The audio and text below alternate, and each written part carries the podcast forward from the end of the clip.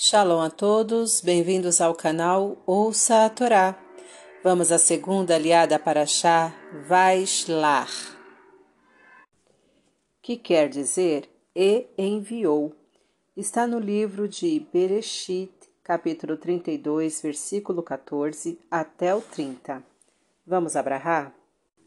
Baruch atah Adonai, Eloheinu melech haolam, asher barabanu mikol hamim venatan lanoite toratou. Baruch atah Adonai, noten hatorá. Amém. E Jacó pernoitou ali e tomou o que lhe vinha à mão para presentear Esaú. Duzentas cabras, vinte bodes, duzentas ovelhas, vinte carneiros, trinta camelos e suas crias, quarenta vacas, dez touros, vinte jumentas e dez jumentinhos dividiu-os em diversos rebanhos e pediu a seus servos que fossem na frente, em direção a Esaú, e que distribuíssem os diversos rebanhos pelo caminho de modo a perder-se de vista o seu tamanho total.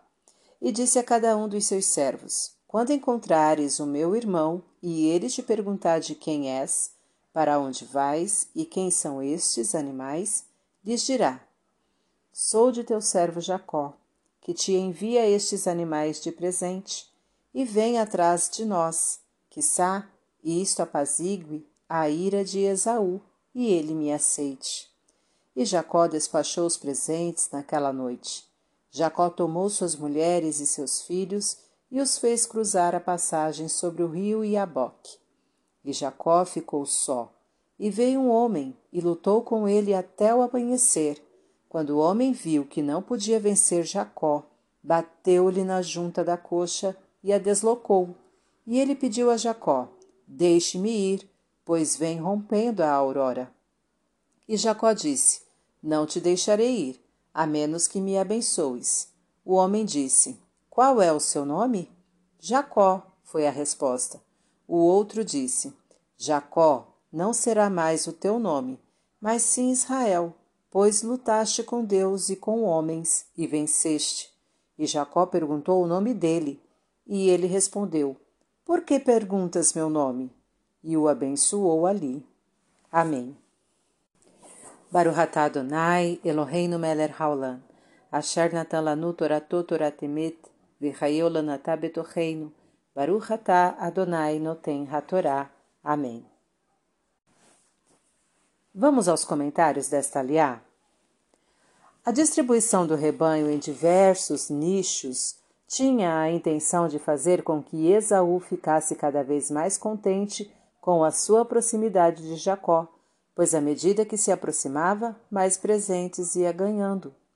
Quando se quer que alguém faça algo por nós de maneira motivada, é mais aconselhável dar-lhe várias recompensas, pequenas à medida que ele se aproxima do resultado desejado, do que dar tudo de uma vez. Jacó foi deixado a sós por seus acompanhantes, ficando exposto a perigos. Devemos procurar ficar sempre bem acompanhados quando estivermos em ambientes hostis. Ao lutar com um desconhecido, Jacó estava lutando com alguém enviado por Deus não bastava vencer seu inimigo fisicamente, era preciso vencê-lo espiritualmente, fazendo-o se arrepender e abençoar a quem antes odiava. A verdadeira vitória acontece quando o inimigo deixa de sê-lo. Jacó era um homem pacífico, transformou-se em Israel, um guerreiro vencedor. Ao mudar de nome, mudava a característica do homem nada mais apropriado para enfrentar Esaú, e isto era uma bênção. Deus nos prepara para enfrentar a vida. Podemos não percebê-lo na hora. Para refletir, Deus o prepara para a vida através de experiências, nem sempre agradáveis. Só com o decorrer do tempo é que você perceberá a importância dos desígnios divinos. Procure a paz se tiver que enfrentar um inimigo, procure transformá-lo em seu parceiro.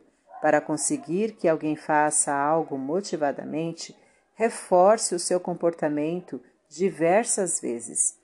Não o recompense só no fim. Para exercitar, planeje como fazer uma criança rebelde obedecer. obedecer. Faça o teste com uma conhecida. Comente abaixo. Tá gostando do conteúdo do canal? Então curta, comenta, compartilha. Se ainda não é inscrito, se inscreve, ativa o sininho e fica por dentro das novidades. Shalom a todos!